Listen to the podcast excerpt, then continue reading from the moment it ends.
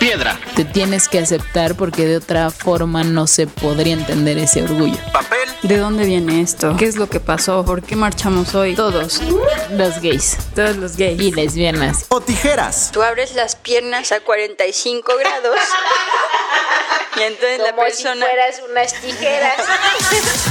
Un podcast de orgullo LGBT. Un podcast LGBT hecho por lesbianas, pero es para todos. Con Clivia Torres. Beso de tres a huevo. Bueno, ya Y Sofía Moreno. que este contenido va con todo el cariño, con todo el amor. Una lloradita y a triunfar, ahora sí.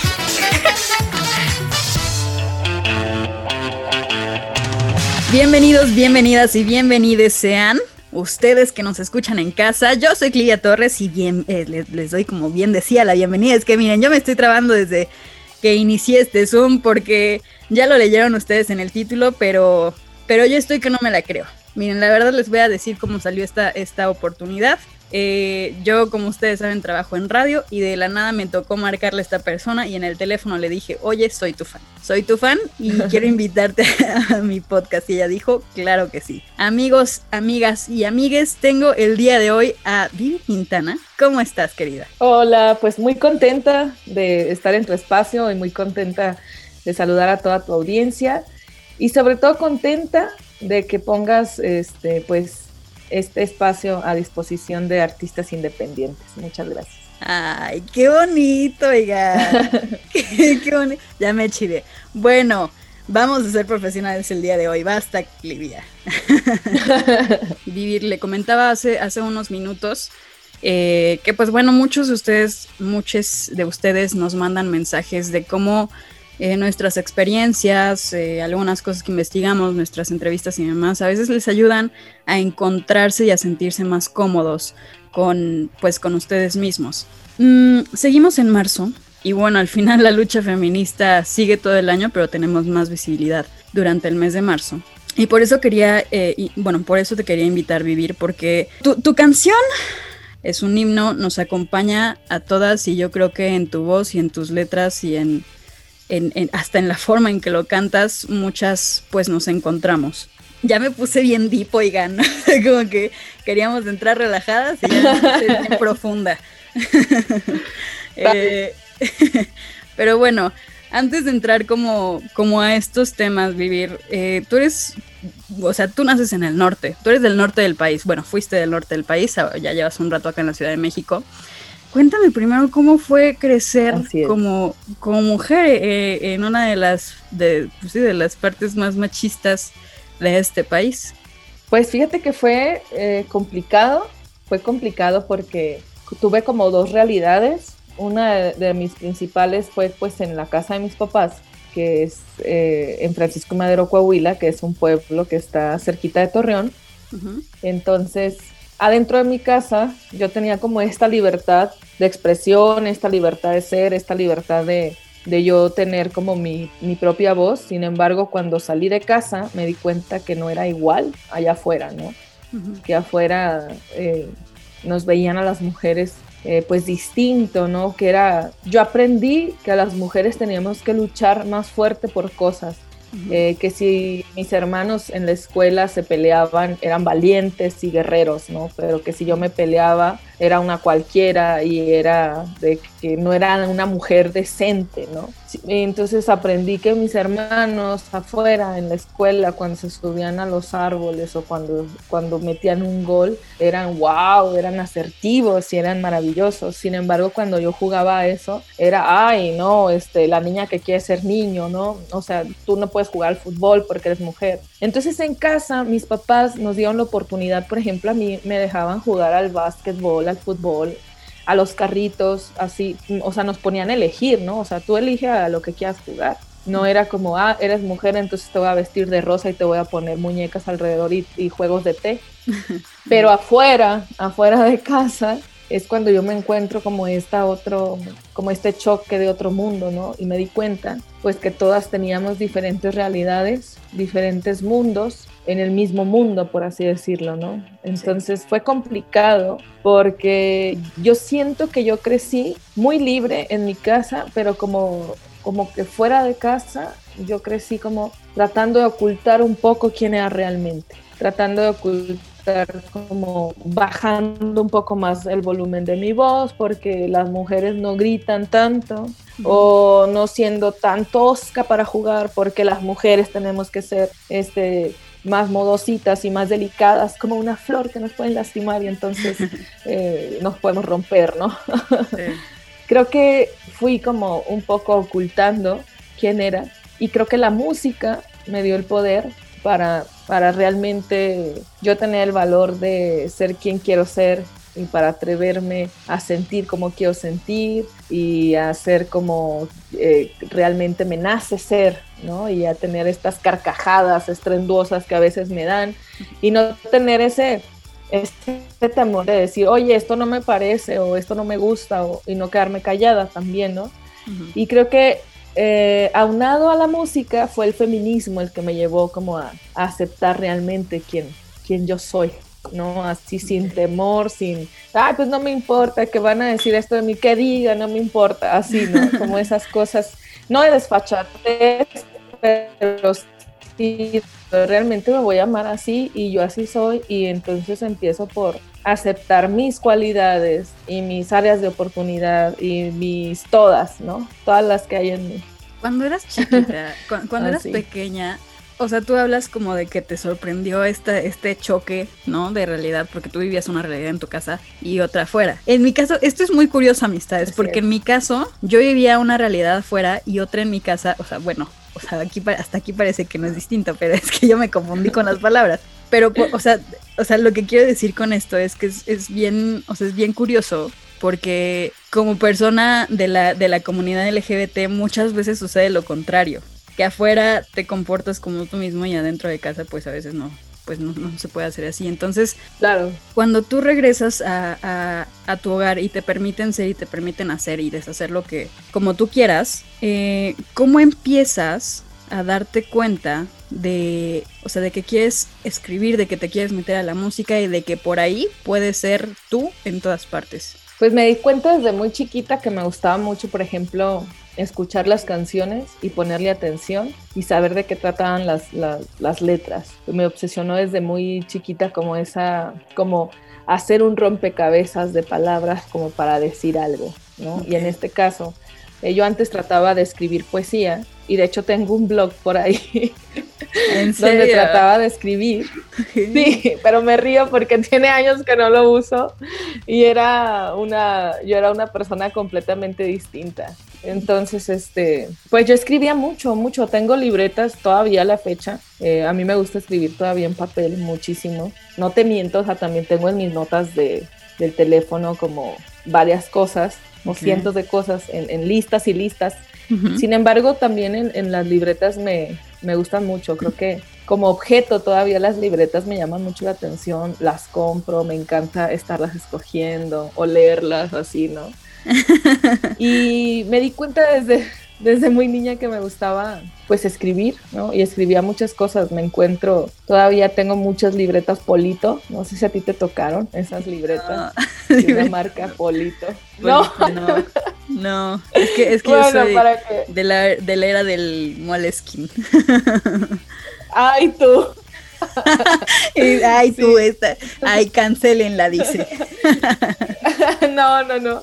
A mí también me encantan. Ayer precisamente estuve viendo unas en Amazon, así, pero después ni las necesito, o sea, ahí tengo unas todavía en blanco que hay que llenar. Entonces, desde niña, te digo, tenía estos cuadernos que llenaba de cosas y de frases y de palabras y, de, de, cuentos. Me acuerdo que me gustaba mucho como tener una, una letra bonita y entonces me acuerdo que pasaba poemas ¿no? Los pasaba y los paseaba y los transcribía. Entonces, desde que era niña me, me, di cuenta que me gustaba mucho, pues, escribir y me gustaba como hacer este rompecabezas de palabras para formar una idea, ¿no? Y en este caso, pues ya que crecí y ahora lo que me dedico, pues me di cuenta que ese rompecabezas en donde yo más puedo eh, decir lo que pienso y lo que siento y o incluso decir cosas que sientan los demás y que a veces no se puede decir y entonces que yo les digo, bueno, yo lo digo, eh, me di cuenta que esos rompecabezas pues eran las canciones, ¿no? Entonces ahí así llego hasta acá. a, la, a, la, letra y a la música. ¿Y a quién, digo, ahorita nos comentabas de los poemas, ¿no? Que tú transcribías poemas y que de ahí como que también empezabas con, pues sí, como con este rompecabezas. Pero a quién escuchabas, me interesa mucho de ver a quién escuchabas tú de chiquita, o sea, quiénes eran como tus referentes o las mujeres o personas que tú decías, ay, qué padre, ojalá algún día sea como, como esta persona.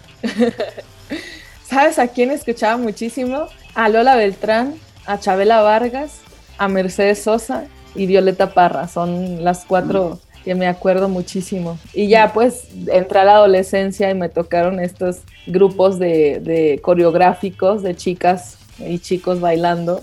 Y los llegué a escuchar, los llegué a escuchar porque era lo que más se, veía en la televisión y lo que más este, se escuchaba en la radio.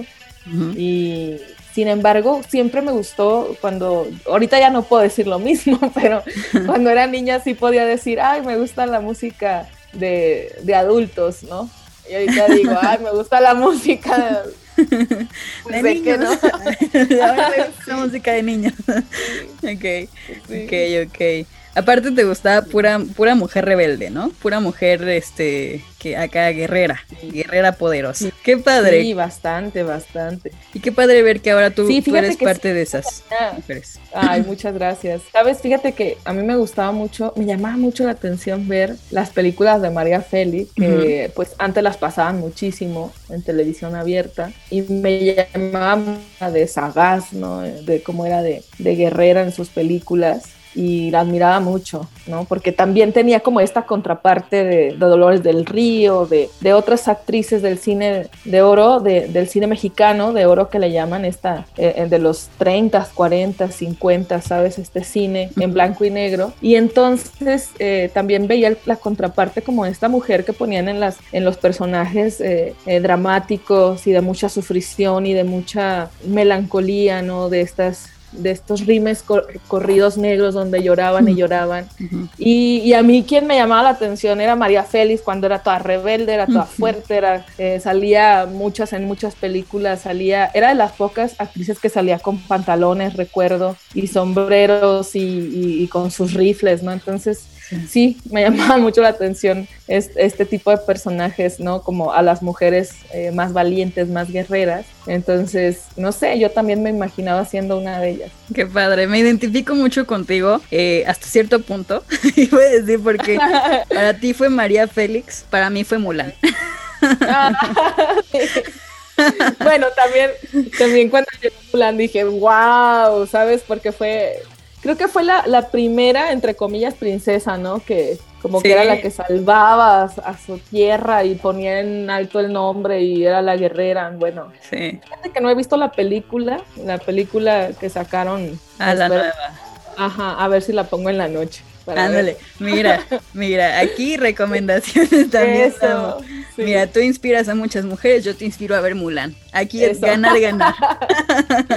me encanta, me encanta. Mm, bueno, eh, y te digo que me identifico con, eso porque está bien padre ver cómo las mujeres que estuvieron adelante de nosotras nos dejaron este legado, ¿no? Tú dices, para mí fue María Félix, para, para mujeres más, más jóvenes está siendo tú. Para mí fue Mulan, vaya, pero pues también, también tú ahora, ¿no? Digo, eh, en fin, cuando tú hablas de que hay, o sea, hay varios momentos en los que tú empiezas a abrazarte y abrazar quién eres y aceptar que desde siempre has sido esta mujer guerrera, ¿no? Que no quiere callarse y que no quiere eh, asumir el rol que está como predeterminado socialmente. ¿En qué momento te, o sea, en qué momento encaras y, y, empiezas como a entender y a sumergirte y abrazar el feminismo, el movimiento feminista, porque ahora ya es de los feminismos, ¿no? Pues fue hace aproximadamente unos ocho años eh, que cuando yo empecé eh, tenía poco haber llegado a la Ciudad de México y entonces estaba como el tema, eh, como la palabra muy puesta sobre la mesa, pero no se tenía como bien entendido, ¿no? Se creía que el feminismo era como para mujeres disidentes sexuales o que tenían otra, como otra preferencia sexual fuera de la heteronormal, ¿no? Era como, ay, las, las personas las mujeres que no están dentro de la norma heteronormal son las feministas, ¿no? Creía eso. Y, y, después, y era como, no, o sea, realmente el feminismo es para que nos atraviese a todas las mujeres, ¿no? Es, es, es para todas y es por todas lo que se hace esta lucha. Sin embargo, antes se tenía como esta, esta idea, ¿no? De que las mujeres feministas son las que están enojadas con los hombres. Sí. O las mujeres feministas son las que están enojadas con el gobierno.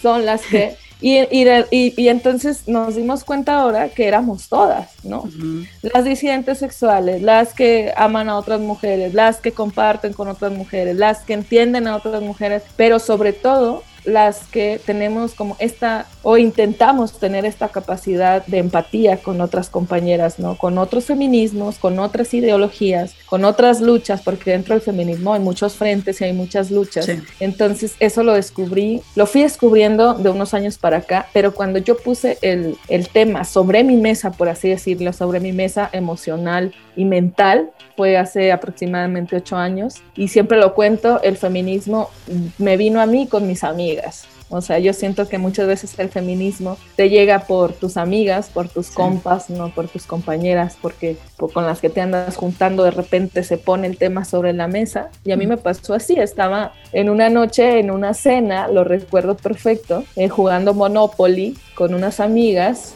y estábamos echando unas chelas uh -huh. y estábamos, a ver, pero a ver, pero es que, ¿qué es ser feminista o qué es el feminismo? Y me acuerdo que sacamos los teléfonos, pusimos a investigar, nos pusimos a ver, a leer corrientes y a ver Órale. ideologías, ¿no? Y estaba con, con, amigas muy valiosas que la mayoría son artistas o, o, o deja tu artista, son creativas, uh -huh. eh, que, se, que, que, tienen estas formas eh, de pensamiento eh, de una manera como muy, muy bello, ¿no? Alrededor de, de la idea. Uh -huh. Y entonces nos dimos cuenta que estábamos siendo feministas sin habernos puesto el título, por así decirlo. Sí.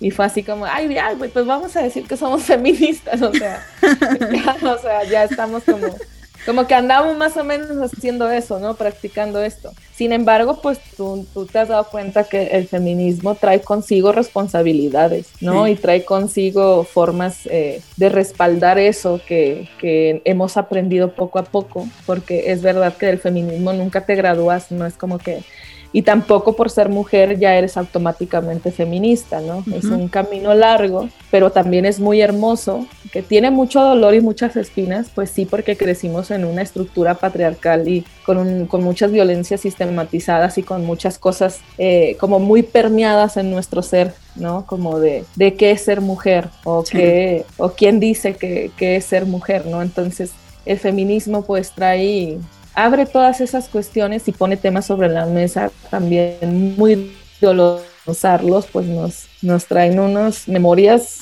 que tenemos ahí guardadas y muchos silencios, eh, muchas historias que no que muchas veces no hablamos o que no recordamos porque pues nos duelen, pero creo que el feminismo ayuda muchísimo a sanar y a entender mm. por qué la lucha de cada una, ¿no? Sí, es, es doloroso es doloroso, pero es como, o sea, para, para, sí, para, para, relajar la conversación es como que te gusta pero te asusta. Sí, sí. sí claro, Digo, porque no lo conocemos. Sí. Uh -huh, exacto, para no ponernos deep y ponernos a llorar, ¿no? Porque, porque no queremos eso. eso. a ver, eh, ¿hay, ¿hay algún momento? Es que aparte me vuela la cabeza porque o sea, tú me dices, no, pues unas amigas estábamos jugando Monopoly y de repente dijimos, a ver, ¿qué es el feminismo? O sea, ¿por qué en sí. este juego capitalista no estamos hablando de feminismo? Oye, ya me acordé, no era Monopoly, era uno, nada que ver, era, era estábamos jugando uno. Y te voy a decir por qué, porque Monopoly lo he intentado jugar y siempre me aburre. Entonces okay. no era Monopoly, era uno. uno. O sea, una Pero bueno, un juego de meta. Sí. como, se me hace muy curioso, ¿no? Como de, ay, reversa, a ver, ¿qué es el feminismo, muchachas? Sí. sí. me parece muy curioso, pero, pero qué padre. Ahora, regresando como a este, a este encuentro con, con el feminismo, ¿en qué momento, o sea, tú te acuerdas del momento preciso en el que, en el, o sea, hablando de, de, de cómo entras al mundo del feminismo y cómo este te ayuda a aceptarte y empoderarte y a ser quien eres hoy, ¿no? Uh -huh. Tú sabes cuál es el momento en el que dices, ya, o sea, sé lo que valgo, sé qué es lo que no está bien, no, no como trabajo terminado, sino como este momento de iluminación que creo que todas tenemos en algún momento, que es en el que empezamos a dejar de quedarnos calladas. Sí, fue a finales de 2016. Fue a finales de 2016, casi entrando a 2017. Este, y no sé, yo estaba pasando como por momentos emocionales en los que eran muchos cambios.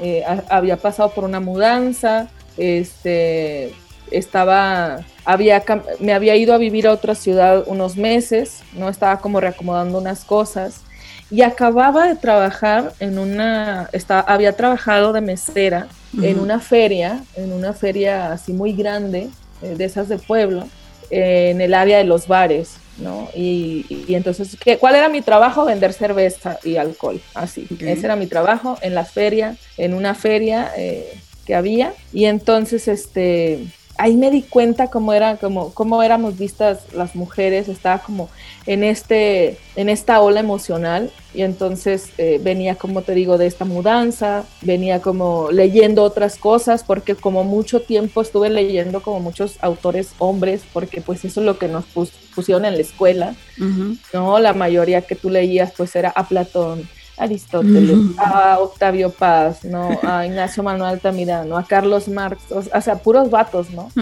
Entonces, en ese, en ese momento, 2016, casi entrando 2017, eh, fue otra, como otra revoltura emocional en mi vida, de muchos cambios, de muchas transformaciones. Y en, en ese entonces yo todavía no me, me dedicaba siempre a la música, pero no estaba como al 100% en cuanto a qué, de que yo no pagaba, por ejemplo, no podía pagar una renta solo de trabajar en la música. Ahorita ya tengo la fortuna de que solo me dedico a la música y de que mi entrada económica es solo por cantar, solo por hacer canciones y pues solo por ser lo que soy, ¿no? Por así decirlo. Sin embargo, antes tenía que estar campechaneando, ¿no? Era como, pues sí, estoy tocando, pero mientras eh, tengo que seguir trabajando en una empresa de estudios de mercado y luego, ¡pum!, dejaba la empresa de estudios de mercado y luego, ah, bueno, trabajando haciendo otra cosa que nada que ver, haciendo encuestas, haciendo esto, ¿no? Y en uno de esos trabajos fue estar, entraba yo a las 4 de la tarde y salía casi 4 de la mañana de esa feria. Entonces era horrible porque era muchísimo trabajo y te pagaban 200 pesos el día. Era así como más propinas, ¿no? Era como, eh, como que te decían, no, pues es que vas a sacarte las propinas. Sin embargo, pues un lunes nadie va a chupar a la feria o un martes, era como toda esa friega de, todo el día, de estar ahí como toda la tarde y la mitad de la madrugada. Y después este, ahí me di cuenta como estas, eh, ya me había dado cuenta, pero como que lo vi más, como éramos las mujeres, como las mujeres siempre estábamos como, como siendo las, no, no siendo protagonistas de las historias. Éramos como, por ejemplo, quien estaba en ese bar era, era la dueña del bar, pero era, ella era la fregona, por así decirlo, la dueña del local, pero siempre como que le tenía que rendir cuentas al marido, aunque el marido era un tipo que se la pasaba chupando todos los días y aportaba poco, entonces era como esta idea patriarcal, ¿no? De, de eso, entonces empecé viendo cosas, eh, cómo los tipos te trataban, ¿no? Eh, como, pues tú estás trabajando para mí, ¿no? Tú estás mesereando, entonces eh, yo te puedo entonces tratar de cierta forma. Entonces fue como descubriendo, fue eso, más la oleada esta del cambio de casa, más la oleada esta de leer otras cosas, más como aprender, yo estaba haciendo una terapia que se llama eh, biodescodificación, bioneuroemoción, entonces estaba trabajando mi árbol genealógico, entonces te digo, fue como una revoltura y fue como una ola así como que me dio un revolcón y me dijo, a ver, ahora tienes que ver este panorama que también existe y que también existe en otra realidad que aparte de la tuya, existen un millón y medio más, ¿no? Porque así es, o sea, mi realidad no es la misma que la tuya, ni la del otro, ni la de la otra. Entonces fue encontrarme con eso y ahí dije, a ver, ya, o sea, yo tengo que hacer cosas, yo tengo que eh, ser de cierta manera, eh, como a mí me gusta ser, y listo, y se acabó, ¿no? Y entonces empecé a trabajar como muchísimo en eso, ¿no? Muchísimo en, en esta terapia, muchísimo en, en, mis cosas de la música, que siempre fue, eh, siempre, siempre he estado ahí como muy al pendiente de, de, la chamba musical. Eh, no sé, siempre ha sido como una de mis prioridades. Entonces, pues nada, creo que muchas veces nos da miedo conocernos porque tenemos eh, cosas muy bellas, pero pues como todos somos seres humanos y humanos, entonces también tenemos nuestra oscuridad, ¿no? Que no es más que nada que la parte de nosotras y de nosotros que también nos, nos forma. Sí. Pero sí es, es, es cabroso entrar ahí y verte y ver, ay, esto no me gusta, ay, esto esto como que pues me incomoda, pero qué hueva cambiarlo, ¿no? Entonces eh, es, es, como ponerte ahí y decir, bueno, eh, vamos a hacerlo. Y ahí fue cuando, por así decir, tomé más poder sobre mí, porque ya lo tenía, pero como que ahí andaba flojeando. Y en esa época es cuando te digo que, que fue como el, como es, como tú dices, ¿no? Como ese, esa luz, que, como esa, que te ilumina de repente. Así es. la revelación. La revelación, la epifanía. Sí, exacto. No estamos en drogas. No, no. No hemos fumado 56 gramos de marihuana. Aún no, no. Aún no. No, este, híjole, es que, a ver, entremos en esta, en este tema escabroso que es encontrarse de repente también con la parte oscura de la vida. viendo tu, trayectoria musical, mm, podemos darnos cuenta de que no es, no es raro que hables de temas sociales, ¿no? Haces canciones que hablan eh, a veces de la situación de los migrantes, de, temas de género, pero esta, esta primera canción eh, que ahora es un himno, es, es la primera vez que tú tocas el tema de feminicidio. ¿Cómo es este tren de, pensamiento o, cómo, cómo logras tú trascender el dolor para poder escribirlo en esta, para poder plasmarlo en esta canción? Pues fíjate que yo siento que todavía no lo trasciendo, más bien eh, creo que, que, más bien he, hecho tregua con él, ¿no? Como, como que más, más, más bien me he sentado a platicar con él y decirle, oye, sabes que yo sé que, que tú me, me causas un, un, terror muy adentro de mí, sin embargo, tengo que aprender a vivir contigo para poder este, hacer cosas, ¿no? Porque yo puedo comprender y puedo entender a quien siente una pérdida muy fuerte o un dolor muy fuerte y quedarse un rato ahí, ¿no? Y quedarse ahí y, y, creo que más bien, más que trascenderlo, yo creo que aprendí a, a, colaborar con él, ¿no? Y a decir, bueno, este, el, el tema de los feminicidios a mí me duele muchísimo. Y me causa un dolor muy especial por una amiga que tuve que fue víctima también de feminicidio. Y, y, no nomás por ella, sino porque todos los días veo noticias de, de feminicidios, veo noticias de, de, personas que están buscando a chicas desaparecidas, ¿no? Entonces, eh, creo que, que más que nada, lamentablemente, México es un país en el que se ha acostumbrado como a lidiar con el dolor, ¿no? A convivir con el dolor. Y ojalá no tuviera que ser así porque, porque de repente el dolor se vuelve parte del paisaje y los feminicidios se vuelven parte de la historia como algo muy normal, ¿no? Como decir, ah, pues este, las efemérides de tal día, de todos los días son los feminicidios, ¿no? Y no pasa nada, ya están en el calendario, por así decirlo. Entonces, este, pues hacer canción sin miedo ha sido más que nada un, una tregua con ese dolor y con un decir, oye, pues sí, aquí estás, pero voy a nombrarte para que se sepa lo que está sucediendo y lo que yo estoy pensando y lo que las demás compañeras están pensando y lo que las demás compañeras están sintiendo. Entonces, pues dame chance y, y pues ahí te voy, ¿no? Por así decirlo. Sí. Está, está muy cabrón porque hiciste, o sea, hiciste de, un dolor propio eh, una voz colectiva. Y eso me parece muy, muy cabrón y muy poderoso. Pero me gustaría preguntarte también, y puedes no contestar porque, pues vaya, esto es como, pues puede ser complicado. ¿Ese es tu dolor más fuerte? O sea, el, tuyo. Mm, fíjate que yo creo que hasta la fecha, tal vez sí. Tal vez sí, eh, porque ya haciendo como remembranza de otras cosas que me han pasado y que me han sucedido, creo que, que eso es una de las cosas que más me, han podido, ¿no? No sé, que están ahí como en, latencia, como para decirte, bueno, esto sucedió, ¿qué vas a hacer con ello, no? Entonces, irlo transformando en otras cosas, que es difícil porque también, o sea, hay, hay muchas historias así y tampoco yo puedo decirle a la gente, ay, no te preocupes, tú transforma tu dolor en otra cosa. Sí, Esto sí. es imposible, ¿no? Pero creo que, que es una de las cosas que más me, ha- más me ha marcado, por así decirlo. Y creo que de las cosas que más, que más, más, más me han dolido eh, hasta la fecha, yo creo que puede ser esa, ¿eh? Fíjate que nunca me lo había preguntado, oye. Ay, perdón, perdón, mira, es que se te debía advertir desde un inicio, mira, yo soy como psicóloga. Nada, se me olvida que nos están escuchando. Eso. Yo, yo No, pero está me comparto y, y si, si tú quieres, por eso yo dije, si quieres contestar, si no, mira, no pasa nada. Sí, porque Pero- me quedé pensando y digo, no, realmente otras cosas que, que he vivido son nimiedades, ¿no? Este, para, para esto realmente.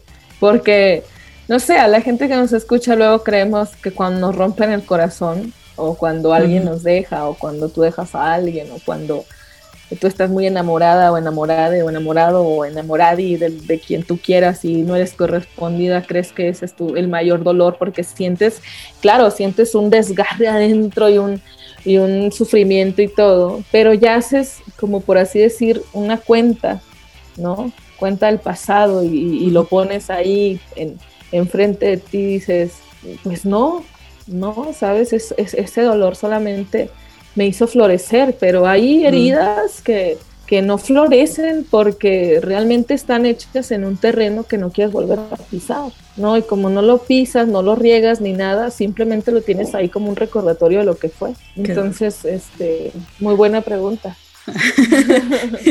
Así, muy buena pregunta, no vuelvo a venir a este podcast.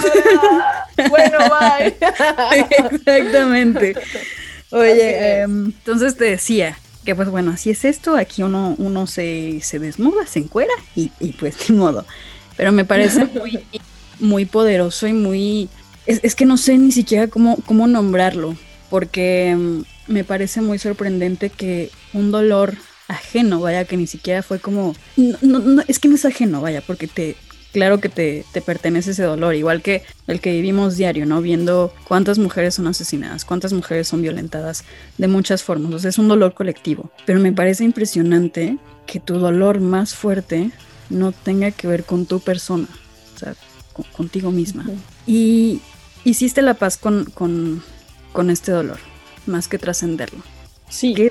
sí, yo creo que fue más saber que ahí va a estar, ¿no? Que tal vez algún día se vaya, no sé si algún día se vaya, pero mientras está lo, lo respeto mucho y le digo buenas tardes cuando nos encontramos de repente, ¿no? Como el fin de semana pasado, que así lo sentí, y ya, ¿no? Así tal, tal vez no me sumerja tanto en él, pero sí de repente veo que aparece por ahí y lo saludo, ¿no? Lo saludo y, y le hablo y, y- y veo que, que ahí sigue, ¿no? Entonces tal vez algún día me despierte en la mañana y, y ya no lo vea pasar, pero no lo sé, ¿no? O sea, hasta ahorita ahí, ahí anda todavía. Ah, esperemos que llegue un día que, como dice Julieta Venegas, le digas buenas noches a esa desolación. Pero mientras, comentabas que hay, eh, que hay heridas y hay dolores de las que uno florece, ¿no? Una florece. ¿Tú no crees que de este hayas florecido? Yo creo que de esto aprendí, aprendí y de ahí entonces, eh, no sé si florecer, pero sí supe que era algo que yo había ya como hecho parte mío, pero en aprendizaje. Y entonces, pues sí, podríamos ponerlo como, como algo que floreció ahí, porque pues Canción Sin Miedo viene de ahí también, ¿no?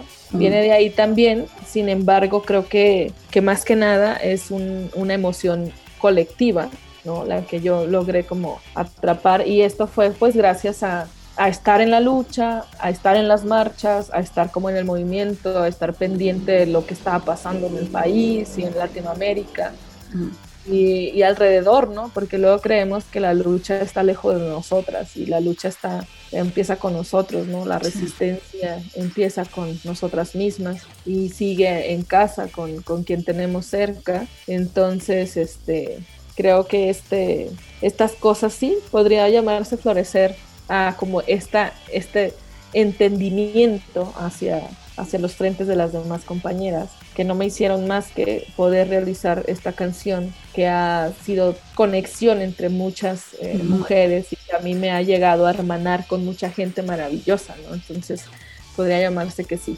florecimiento. Florecimiento. Ahora, una pregunta importante, ¿ok? Crucial para este episodio. A ver. Te has hermanado con mucha gente. ¿Somos hermanas en este momento, Vivir Quintana? Somos, somos.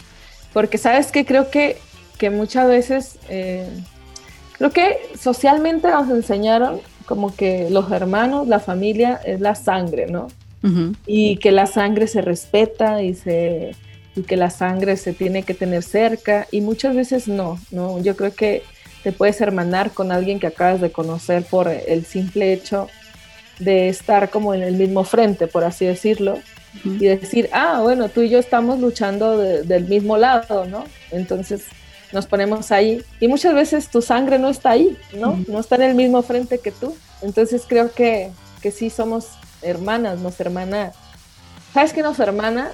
El hecho de querer tocar estos temas, el hecho de querer transformar estas realidades y el hecho de decir, pues voy a poner de mi tiempo y voy a poner de mi disponibilidad y de, mi, de todo como de mi ser, como para estar un martes a las siete y media de la tarde conectada, ¿sabes? Para hablar de esto, ¿no? Entonces, creo que sí nos hermana eso, muchísimo.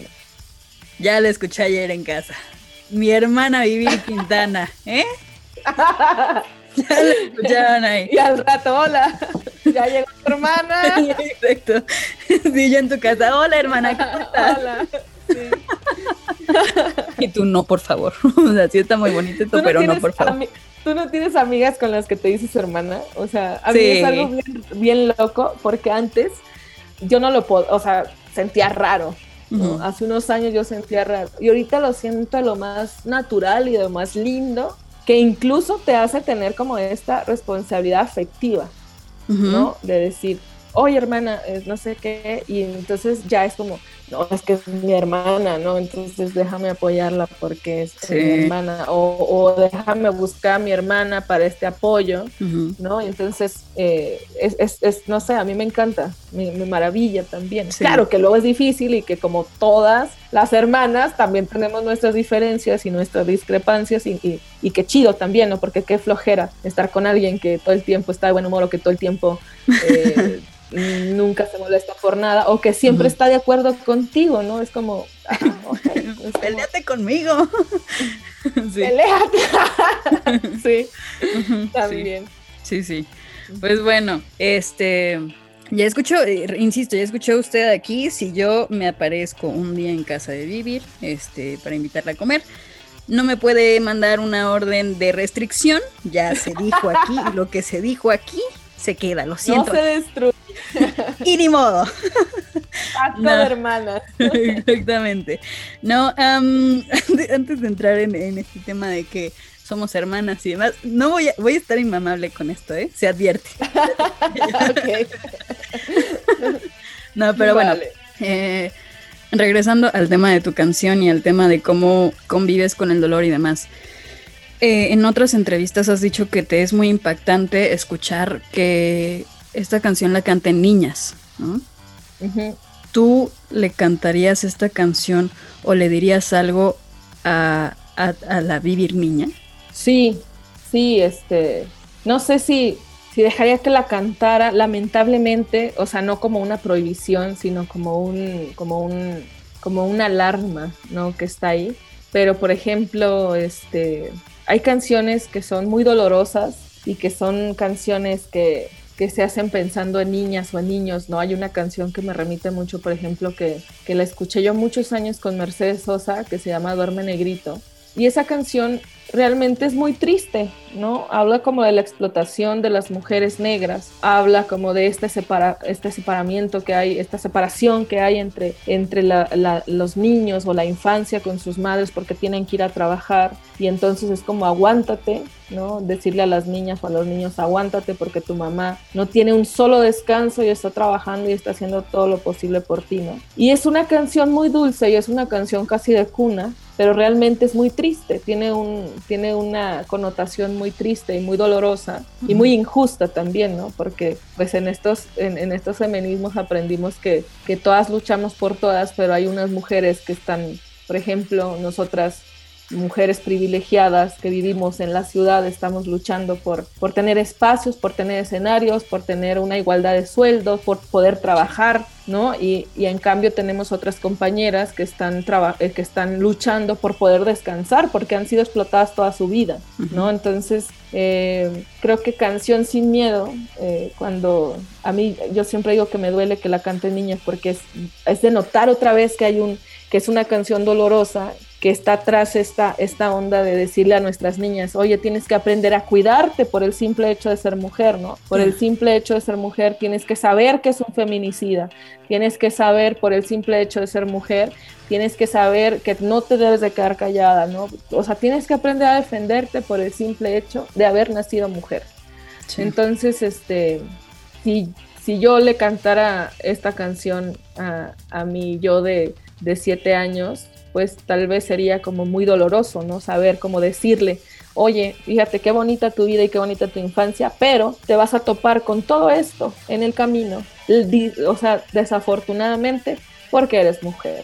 Okay. Entonces, eso es lo triste y lo doloroso de, de, que yo le veo, ¿no? De, de, que la canten las niñas o de que la, la aprendan, ¿no? Que la tengan ya como dentro como de este, de este soundtrack de vida, ¿no? De infancia, como estas canciones de, de la escuela, estas canciones como de, bueno, ahorita ya no se usan tanto las rondas, pero sí, sí veo que hay otras canciones como didácticas y, y canción sin miedo, ¿no?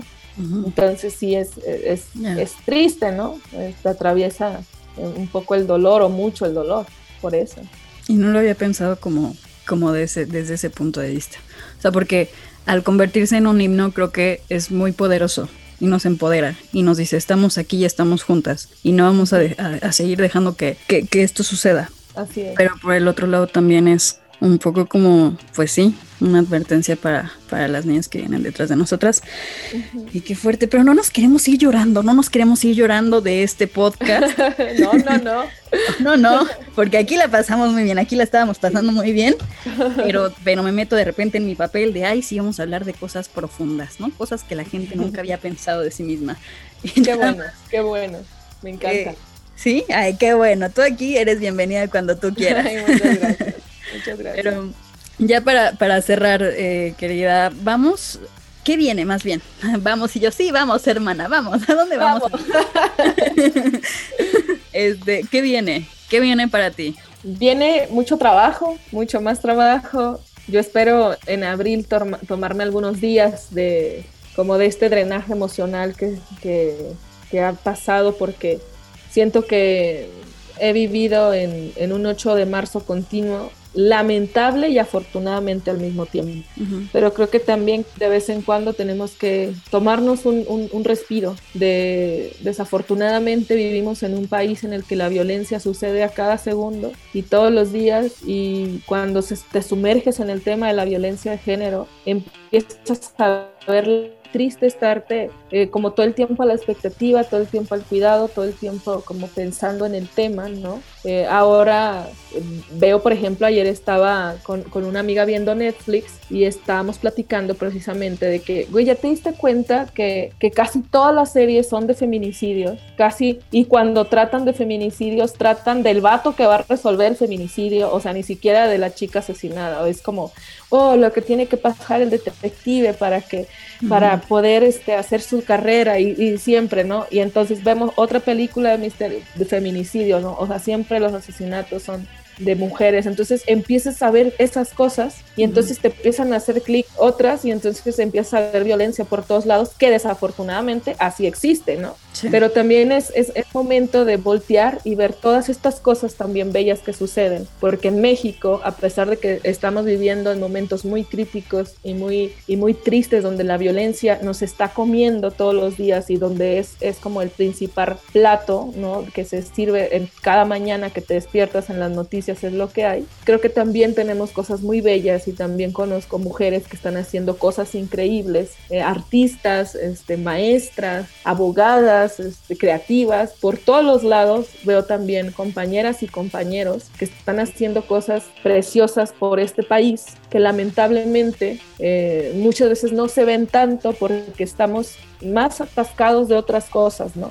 Sin embargo, hay que voltear también a, tomarse este respiro y también ver como este lado bonito que sucede, a ver como esas cosas bellas cotidianas que te da la vida, aunque parezca canción, pero también hay que verlas. Entonces se viene eso. Eh, ya empecé a grabar eh, nuevos temas para un EP o un disco, no sé todavía, y eso me emociona muchísimo, pero así, muchísimo, muy cañón. Y también tengo muchas ganas de componer otras cosas, entonces quiero ponerme a mi guitarra un rato y a ver qué tiene ganas de hacer y qué tengo yo ganas de hacer y entonces juntar las ganas de hacer con las de deshacer y, formar cosas nuevas. ¿Y que se viene más? Eh, ay, pues varias cosas que ahí te iré platicando. y cuando salgan aquí vendré con mi hermana a presentarlas, ¿por qué no? ¡Eh! Lo logramos. Salió de su boca, salió de su boca, hermanas, hermanes. Ay, qué padre, oye.